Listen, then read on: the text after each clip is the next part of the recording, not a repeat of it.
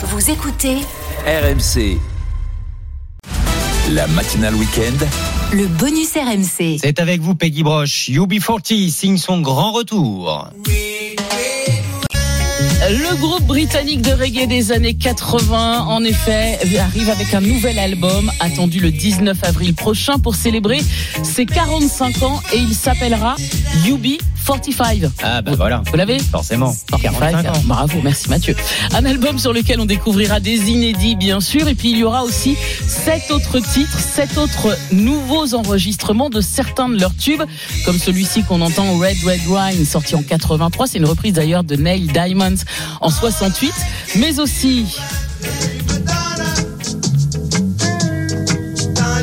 Food for sorti en C'est eux aussi, 1980. C'est eux aussi. Ça vous rappelle des souvenirs. Ah bah. On les connaît tous les tubes de UB40 ou encore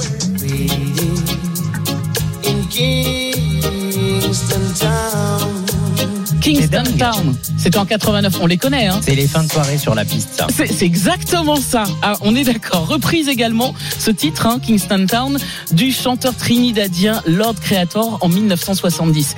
Alors, côté inédit, le groupe vient de dévoiler un premier titre. Just give me some kind of sign, girl. Oh,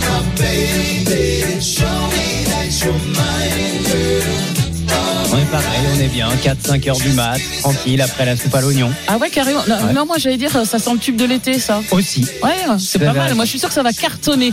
Et ce titre est aussi une reprise. Écoutez. Just give me some